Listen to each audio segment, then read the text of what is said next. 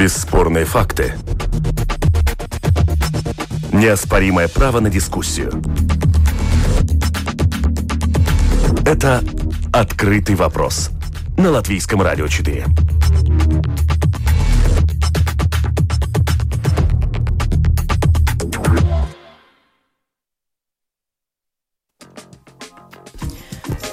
Добрый день, уважаемые радиослушатели. В эфире программа «Открытый вопрос», которую сегодня веду я, Оксана Донич. В последние программы уходящего года мы подводим итоги в разных сферах общественной жизни. Каким 2020 был для учителей? Какие обещания правительство выполнило перед ними? О какой поддержке они все еще ждут? Как оценивают ситуацию директора школ? Чего добивается профсоюз работников образования и почему министр не спешит реагировать? Обобщаем проблемы в сфере образования. Сегодня в программе «Открытый вопрос».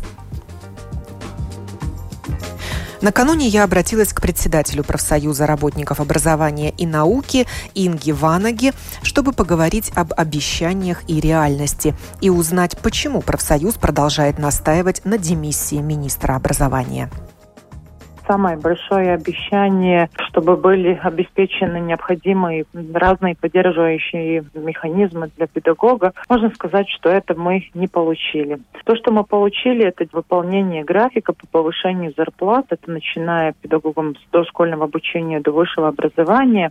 Можно сказать, что в правительстве или в парламенте с новыми изменениями только повышается нагрузка для педагога. Дополнительная нагрузка, если она имеет место быть, оплачивается достается или нет? Если смотреть с национального уровня, тогда, к сожалению, нет. Нам достались всех миллиардов и миллионов только 1,1 миллион, чтобы поддержать педагога при удаленной работе, имея в виду то, что они свои личные ресурсы тратят. Там не хватило денег, не обеспечили для всех педагогов, которые в реальности эту работу делали. Но есть самоуправление, которые нашли возможность как-то выполнить действующие нормативные акты. Три закона гласят о том, какие поддерживающие механизмы должны быть со стороны работодателя или со стороны правительства. Если человек работает в Латвии удаленно, Рижское самоуправление, ступени и Тякова нашли возможность со своих бюджетов поддержать педагогов и компенсировать в какой-то мере те растраты личные, которые связаны с удаленным учебным процессом. Но вы имеете в виду расходы на что? На оргтехнику или на время, которое учитель помимо восьмичасового рабочего дня отдает подготовке подготовке к урокам или общению с учениками и родителями? Ой, знаете, что уже работает 12 по 15 часов. То, что у педагога вторая смена уже в реальности э, в связи с ковидом, то, что они покупают свои деньги, и не все сразу могут купить и компьютеры, и веб-камеры, и микрофоны, то, что надо повысить э, интернет. А это было... тоже стоит денег. Да, да, и это все у многих учителей на их личный семейный бюджет. И поэтому мы тоже требовали, чтобы с национального уровня, где нам уже около трех миллиардов э, деньги обеспечили с Евросоюза, чтобы помогать и решать последствия ковида. Если мы проанализируем, какие поддерживающие программы и финансы получили другие секторы, это, конечно, хорошо, и хорошо, что их министры борются за это, но что получил педагог или научник из сектора, который публичный, они могут быть и на самом последнем месте, при том, какие суммы я вижу, какие получают назовите эти суммы. Сферы. Вот полицейские говорили, что в первую волну они получили надбавку, ну, не знаю, 7 евро некоторые. А в первой волне педагоги вообще ничего не получили ничего.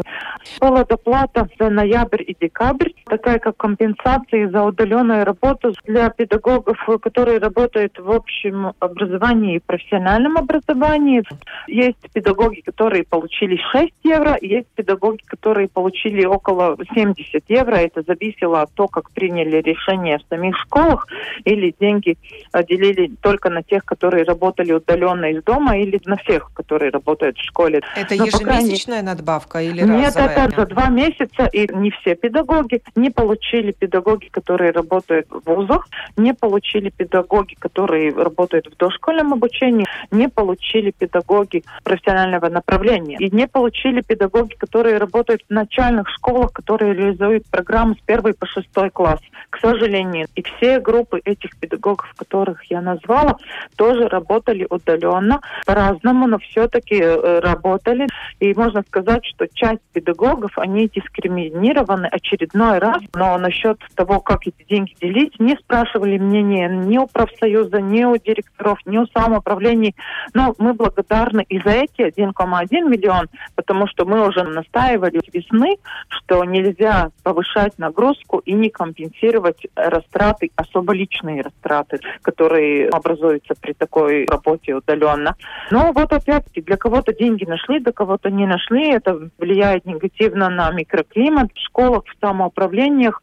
С одной стороны, хотя бы кому-то хоть чуть-чуть, но с другой стороны, это опять-таки показывает, насколько не понимают в министерстве реальную ситуацию и насколько такие решения не на благо равенства всех педагогов. При одинаковой ситуации мы тоже настаиваем, что если продолжается учеба удаленно, тогда и с января должны быть такие компенсации. Мы не можем все время требовать дополнительную нагрузку и физическую, и эмоциональную, и ни в каком объеме не поддерживать этих специалистов специалистов. Действительно, многие министры борются за свой сектор. Но, но получается, наш... что министр образования не борется? Нет, не борется. Это я могу вам утвердить, потому что на прошлой неделе мы тоже подали разные предложения, чтобы их реализовать э, в законе по ковиду, да, чтобы были эти поддерживающие механизмы. Никто со стороны министерства не поддерживал профсоюз в парламенте, и даже представители Министерства по финансам утвердили, что министр по образованию даже не требовала никакие деньги, никакие расчеты не представила. И поэтому они тоже говорят, ну как мы можем это предложить продолжение поддерживать, если сам министр ничего такого не требует для своих людей, которые работают сегодня в секторе в такой среде, в какой ну, они работают. А да? что предлагает профсоюз? Мы предлагаем то, что э, были бы доплаты для тех педагогов, которые работают точно, и особо для педагогов дошкольного обучения, и чтобы компенсировали те растраты, которые связаны с удаленным обучением, и чтобы не допускали в будущем, чтобы из своих личных ресурсов, из бюджетов своих семей педагоги не тратили. Такие деньги, чтобы тоже были обеспечены технологии не только для детей, которые тоже не хватает, но и для педагогов, чтобы он мог нормально эту работу делать. И, конечно, мы тоже требовали, чтобы был доступны консультации психолога и педагогам, и учителям, и родителям, чтобы каждый мог получить консультацию и найти какой-то рецепт для себя, как выдержать этот период, потому что нагрузка действительно для всех сторон повышается. Мы видим, что нужна такая помощь. Еще, например, мы требовали, чтобы пересмотрели новое содержание, потому что мы считаем, что это невозможно невозможно реализовать в такой объеме, как это планировалось, и имея в виду, что не хватает учебных материалов еще до сих пор качественных материалов не хватает. Это тоже повышает нагрузку педагогам, которые работают с детьми первый, четвертый, седьмой, десятый класс. И на следующий семестр тоже не хватает этих материалов. Не только обещают, что-то там, конечно, можно найти, но в достаточном объеме, к сожалению, не можно найти для всех учебных предметов. И мы считаем, что это должен быть как пилот-проект, не как стандартная реализация нового содержания. Вы подавали что... свой запрос и да. ваше предложение в министерство. Какой ответ вы получили? Да, мы многократно уже эти предложения отправляли. Не можно сказать, что совсем не считаются, но мы тратим очень много времени для того, чтобы убедить или министра, или использовать другие какие-то возможности, чтобы достичь министра и постараться убедить, чтобы принять решение на благо рабочих секторе и на благо учеников. Это очень трудно, но, по крайней мере, мы настаиваем. Или хотя бы вот пример, где министр хотела уменьшить э, дотацию для зарплат на 20% следующего года, до 1 сентября, потому что понижатся качественные показатели по учебным предметам и централизованным экзаменам. Но тоже вот дошли до требования демиссии. И только тогда министр услышал и поняли, что невозможно так, как распространяется COVID и чрезвычайная ситуация и удаленный учебный процесс, что недопустимо повысить еще требования по качественным показателям, по числу учеников. И если это не будет выполнено, тогда уменьшится зарплата, наказывать за, за те обстоятельства, на которых не может влиять сам педагог. Но это мы, ну, я надеюсь, еще не видели изменений в документах, но, по крайней мере, за одним столом виртуально сидели с премьер-министром, с организацией директоров самоуправления И можно сказать, так грубо заставили да, министров слушаться в этой проблеме, в реальности, и чтобы были изменения, которые согласны с реальной ситуацией, а не с тем, чтобы очередной раз унизить педагога и при таком времени искать разные поддерживающие механизмы, чтобы он выдержал, семьи выдержали ученики. Но вот тут такие принятые решения наоборот. Или вот новое решение, чтобы работать в двух сменах, да, мы согласны это обсудить, но недопустимо, что опять-таки насчет времени педагога, его здоровья, его личного кошелька. Была информация, что педагоги начали увольняться. А, да, в Риге такой детальной статистики нет в нашем распоряжении, но то, что можно ожидать, что действительно на следующий учебный год вакансий будут еще больше, и это почувствуют все. На сегодняшний день довольно много педагогов берут дополнительную нагрузку или замещают друг друга. Это тоже повышает нагрузку, когда каждый день надо работать. И то, что тревожит меня даже как э, руководителя Лызды лично, что уже получаем информацию, когда более молодые педагоги не выдерживают ту нагрузку физическую, эмоциональную, в которой они работают сегодня. И эти сигналы очень-очень тревожны не только уже педагоги, но с таким большим опытом, которые уже разные кризисные ситуации пережили и реформы разные, но уже те, которые помоложе. Это тревожно, и это только доказывает, что те, которые принимают решения политики, они не вслушиваются в организациях сектора образования, а последствия будут э, негативны в долгом периоде. После общения с главой отраслевого профсоюза захотелось прояснить некоторые моменты в министерстве. Моя коллега Юлиана Шкагала задала подготовленные вопросы министру образования Илге Шуплинской. Почему работники сектора науки и образования не получили доплаты за увеличение нагрузки и обеспечение удаленного учебного процесса в условиях первой волны COVID-19? И кто должен покрыть расходы на покупку оргтехники и высокоскоростного интернета? Если мы говорим о первой волне COVID-19, то согласно опросу Эдурио, редко какая школа обеспечивала учебный процесс онлайн. Возможно, вырос объем планирования, но оценить, насколько увеличилась нагрузка, очень сложно. Это зависит от конкретного опыта в каждой школе. Единственное, кто мог бы претендовать на доплату, это педагоги дошкольных учреждений, у которых были дежурные группы.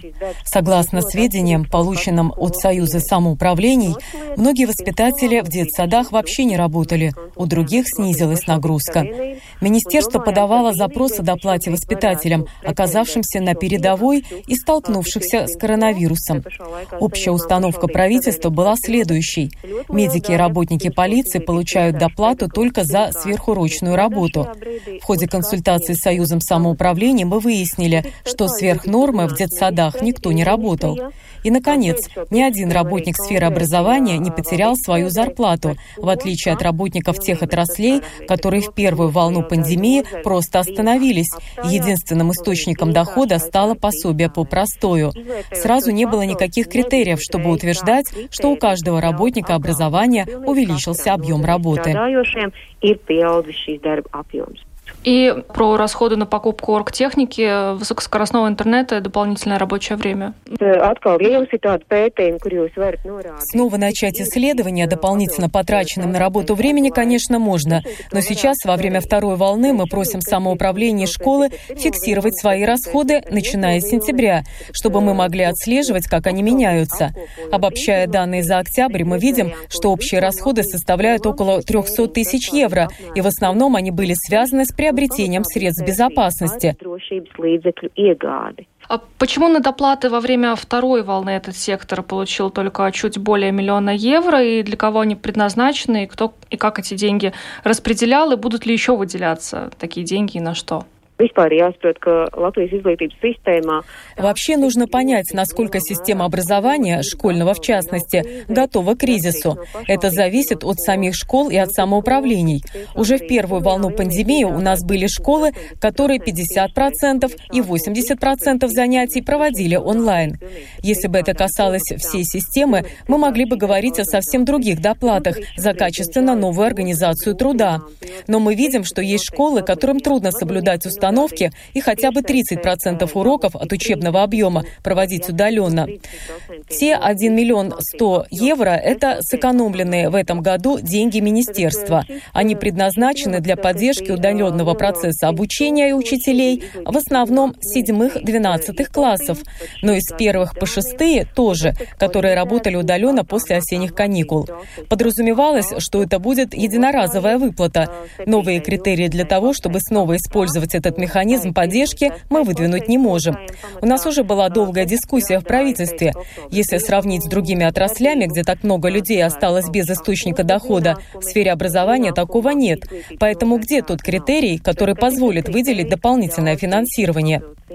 Готовность школ к удаленному процессу обучения и то, как он организован в разных школах, отличается. Поэтому мы разрешили школам при распределении выделенных учителям денег учитывать объем удаленных уроков, форму их проведения, обратную связь и способность учителя наладить сотрудничество с учениками и родителями.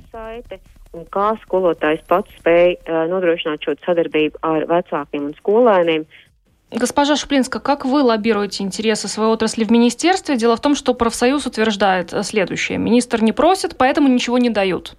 Nu, es domāju, ka tik tikko atbildēju, lai kaut ko prasīt, ir jābūt ļoti skaidriem kritērijiem, kāpēc mēs просām. Но я же вам только что ответила, чтобы что-то просить, должны быть четкие критерии, почему мы просим.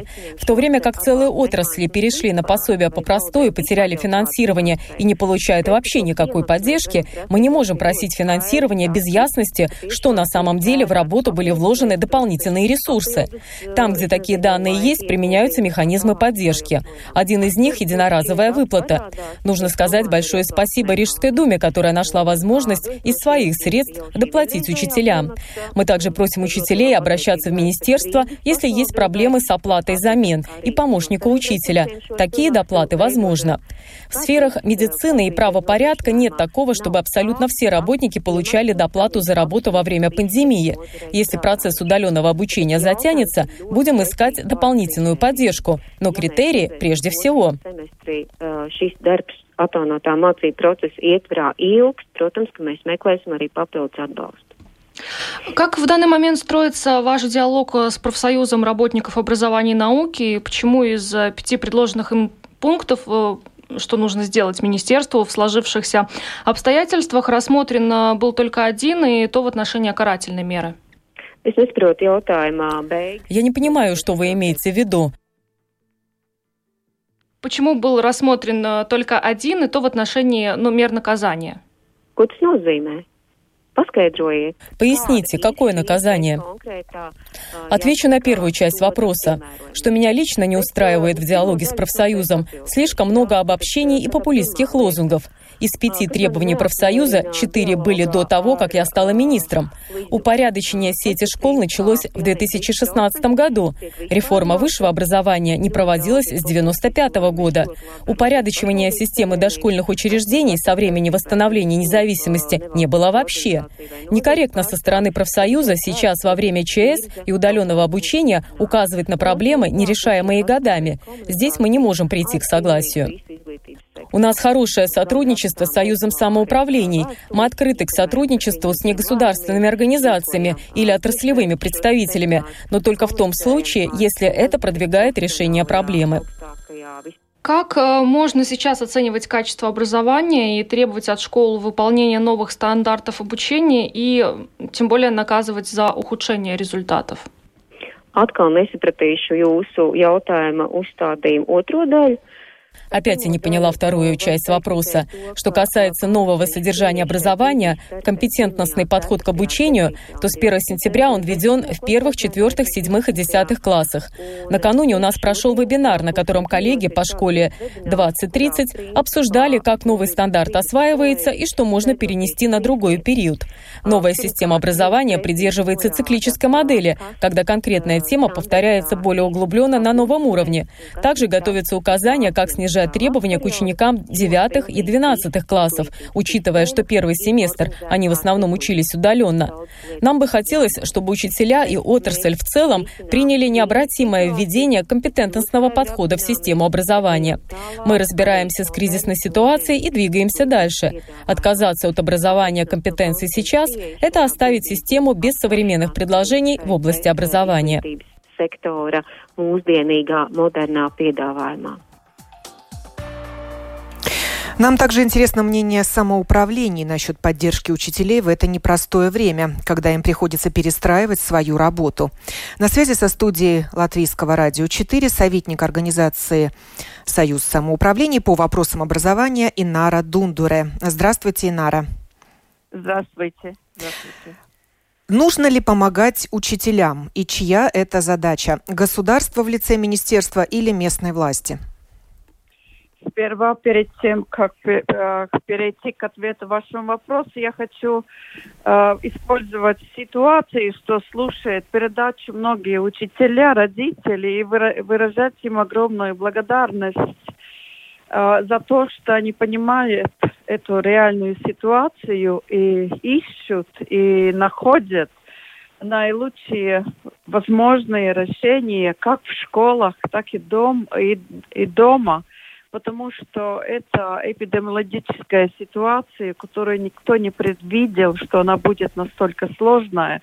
И поэтому результат, как мы будем достичь э, именно результат образования, это зависит от всех совокупностей, от школы, от учителей, от самих родителей, конечно, самих детей, насколько они серьезно относится э, к процессу обучения.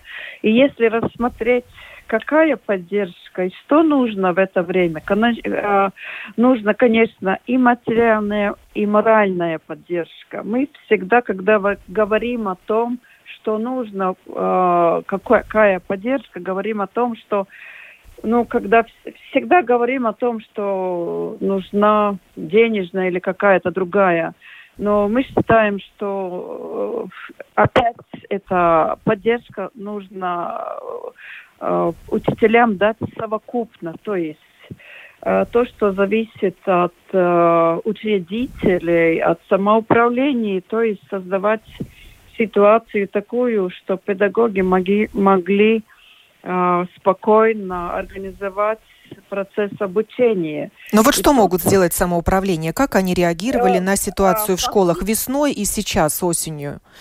А, весной, во-первых, я хочу, э, я уже говорила неоднократно, что многие самоуправления, в зависимости от их, какая возможность, они уже готовились, уже начиная с марта месяца постепенно и летом, и теперь что э, выбирает, какой, в каком виде будет организовать процесс обучения. И фактически теперь у нас 7 12 э, классы учатся в дистанционно, и они в основном выбирают э, такой процесс обучения, что ездят в школы, потому что это уже мы говорим о серьезных предметах, STEM предметах. Ну давайте все-таки о поддержке учителей поговорим, у нас не так много времени. Еще раз вас спрошу, кто и какие деньги выделил из самоуправления на поддержку школы учителей? Во-первых, если говорим о деньгах, во-первых, всегда и все школы в данный момент в декабре месяце на основе а, системы, которая разработана в каждой школе, выплачивается полностью а, то, что было запланировано в бюджете самоуправления. И, конечно, то, что целовая, целовая финансирование государственное, оно все выплачивается именно всем всем учителям и техническим работникам. Второе – конечно, государство, мы все знаем, что выделили 1,1 миллион. И когда мы берем поддержку самоуправления и государства, уже вместе сообща получается. А в чем выражалась поддержка самоуправлений? В денежном выражении. Э, также и, конечно, тоже, чтобы обеспечить э, процесс обучения, выделяли компьютера, выделяли другие, другую помощь, которая нужна. А денежная другим... поддержка, это были какие-то ежемесячные выплаты или единоразовые? Нет, э, э, нет, это фактически не ежемесячные выплаты. Эти, эти выплаты в основном э, от решения э, депутатов самоуправлений. И фактически это было больше в декабре одноразовая выплата. Ну, то есть как, как Но, премия, наверное, да, за, как, как, за как работу? Бонус, как, э, как бонус за работу, который принимает решение уже э, руководитель школы уже вместе вообще с другими педагогами. Эта ситуация очень разная э, самоуправление в школах, но в основном все понимают и организуют. И еще один момент, то, что как будто мы все время э, сколько, как, но еще очень важно, что постоянно организуется поддержка, то есть э, если нужно даже э, и психолога, если нужно, есть самоуправление, которое каждую неделю организует в Zoom разговоры с, с учителями, с руководителями школ, чтобы понять ситуацию, чтобы идти в помощь. И тоже, если нужно, в материальном выражении. Может быть, это не полностью всем, но есть семьи, которых ну, нуждаются в более поддержке. Поэтому образ, в каком и как в суммах, это очень разная ситуация по всей республике. И эта поддержка что... продлится в следующем году? календарном? В следующем году, конечно, продлится. В следующем году будет рассматриваться и тоже в соответствии от бюджета, но то, что все понимаем, что учителя очень э, важное звено в этой ситуации. Это, конечно, во всей стране это мы прекрасно понимаем, и что им нужна помощь. Да, да. Благодарю вас, Инара Дундура, советник э, Союза самоуправления самоуправления по вопросам образования. И пришло время дать слово руководителям школ, которые вызов времени приняли и организовали процесс обучения в соответствии с установками и собственным видением ситуации на своих местах. На телефонной связи Денис Клюкин, директор Рижской гимназии Ринужи. Здравствуйте. Добрый день. И самый молодой директор школы в Латвии, он же учитель математики и экономики, работающий в Лауренчу Сакум школа, начальная школа, Кристоп Залес. Э, здравствуйте. Да. Можно ли сказать, что школы и директора школ оказались заложниками ситуации? Слишком много решений приходилось принимать самостоятельно и нести за них ответственность. Денис, вам слово. Э, ну, директора школ заложники своей должности, скорее так. Поэтому... Э, У нас немножко связь какая-то не, не слишком хорошая. Может, вы как-то смените локацию? Э, так лучше? Нет, не лучше. В принципе, я сейчас практически на улице. Так. Может быть, перезвонить? Да, ну давайте, продюсер попробует вам перезвонить. Да, да. Так, Кристоп, давайте проверим да. связь с вами. Э, хорошо все или нет? Да нет, так же, как и с Денисом. Э, нехорошо, да? Нет, нехорошо. Э, почему-то не буду грешить на нашу новую систему IP-телефонии. Может быть, в ней дело? Давайте попробуем перезвонить вам.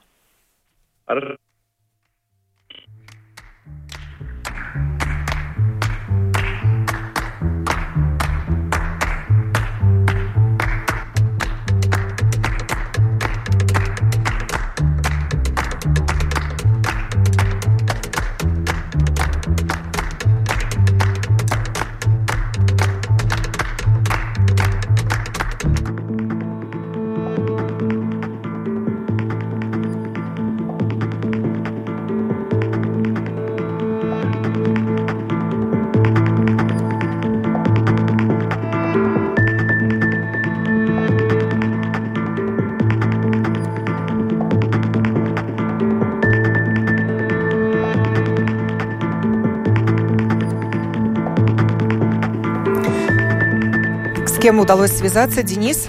Кристоп?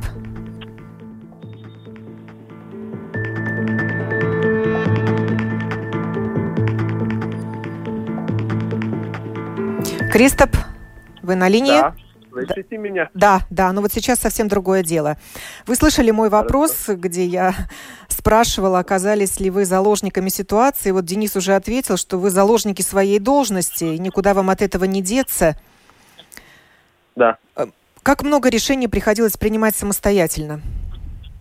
Ну, я думаю, что очень много. О, и что нет никаких знаний. И это было очень трудно. И я думаю, что очень много требуется от директора, и считаю, что это будет вливать э, на эмоциональное и физическое здоровье на директоров тоже. Потому что мы много говорим по учителям, но я думаю, что директор тоже очень трудно теперь. Да, директор, он рулевой или как командир на передовой. Денис, поясните свой комментарий, что вы заложники своей должности. Э, ну, крайне, э, крайне э, инфантильно предполагать, что директор не понимает, на какую должность идет, да, потому что э, директора идут на очень небольшие зарплаты, и, в принципе, цель нормального директора – это самореализация, а не э, ожидание каких-то чудес. И, следовательно, все директора готовы к любым поворотам судьбы, потому что э, все директора являются даже в доковидную эпоху кризисными менеджерами. Людьми, которые бросаются, которых бросили в ситуацию, не дав ресурсы, и они сами принимают добровольно этот выбор. Поэтому, ну, наверное, мы себя можем как угодно жалеть, но наша задача работать, работать, еще раз работать, потому что, как и до ковида, нам не давали ресурсов, и мы придумывали, мы варили все время кашу из топора, так и сейчас. Э, в принципе, в первую очередь государство, э, ну, по большому счету, выехало в этой ситуации только на плечах директоров и администрации школ. Конечно, Легко ли... ну, ог... да. Легко ли получить обратную связь от госструктур системы образования? Все ли решения сверху понятны и реализуемы, если эти решения, конечно, принимаются вовремя? Решения не принимаются. Эта ситуация показала абсолютную недееспособность Министерства образования.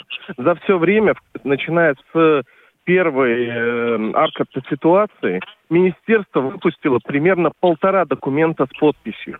Выпускались какие-то рекомендательные вещи в виде инфографики и каких-то, э, не знаю, по большому счету рисуночков или текстов без подписей.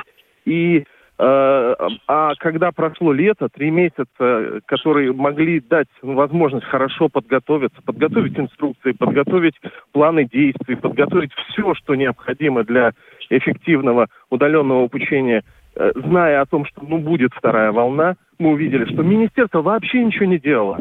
Они летом отдыхали. Вот. Поэтому тут ждать обратной связи невозможно. А у меня была обратная связь, когда э, Центр контроля качества образования, о, Изготовь Свалденец, служба контроля качества образования, э, в начале первой волны позвонила и угрозу сразу прочитала, что, ребята, вы, пожалуйста, следите, как вы соблюдаете закон в этой ситуации. Просто при, позвонили буквально на первой неделе и начали угрожать.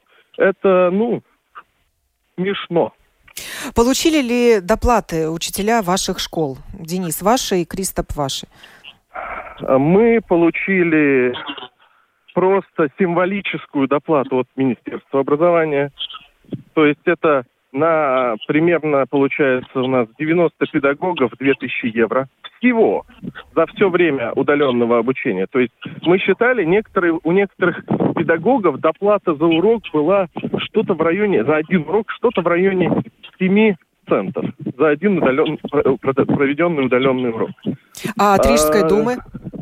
Рижская дума сделала единоразовую доплату 75 э, евро на каждого педагога. Э, Кристоп. А, конечно, у нас были, э, ну, в конце года, вот сейчас говорил Союз самоуправлений, в конце года делаются премии, но эти премии, они делались и до ковида, и они никакого отношения к удаленному обучению не имеют.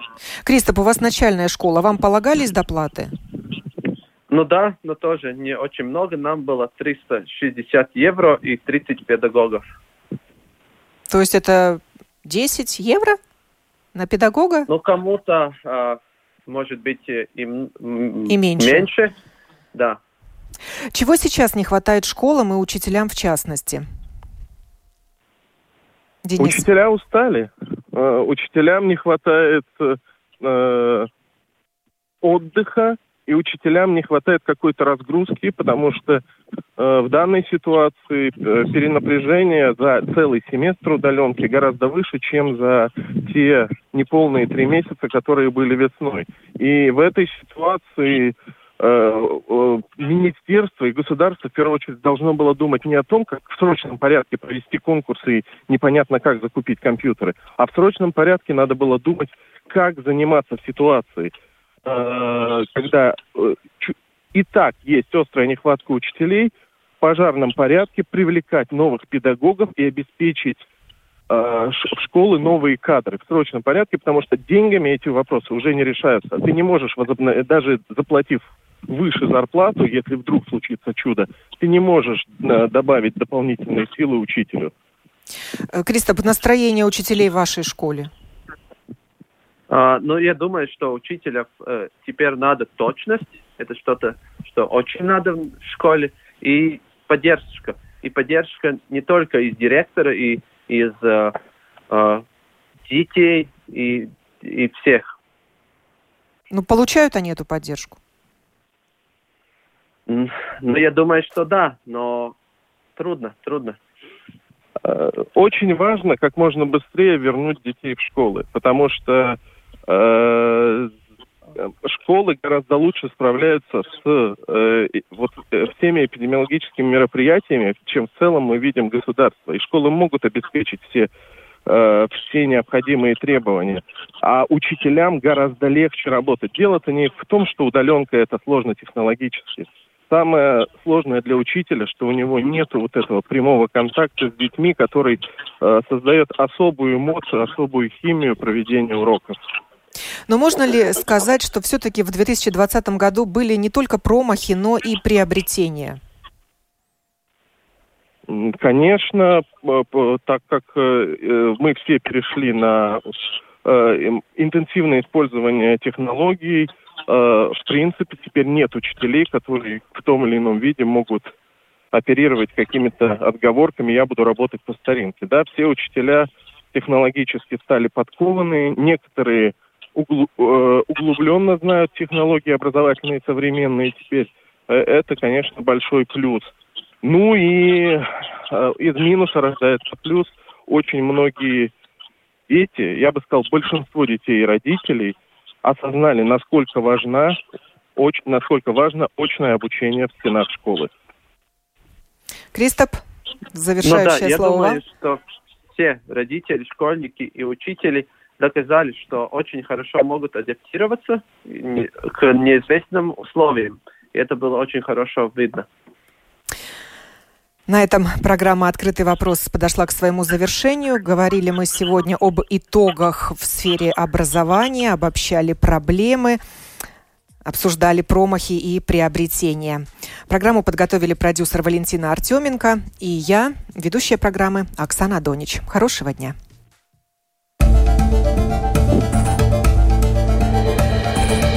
Это «Открытый вопрос» на Латвийском радио 4.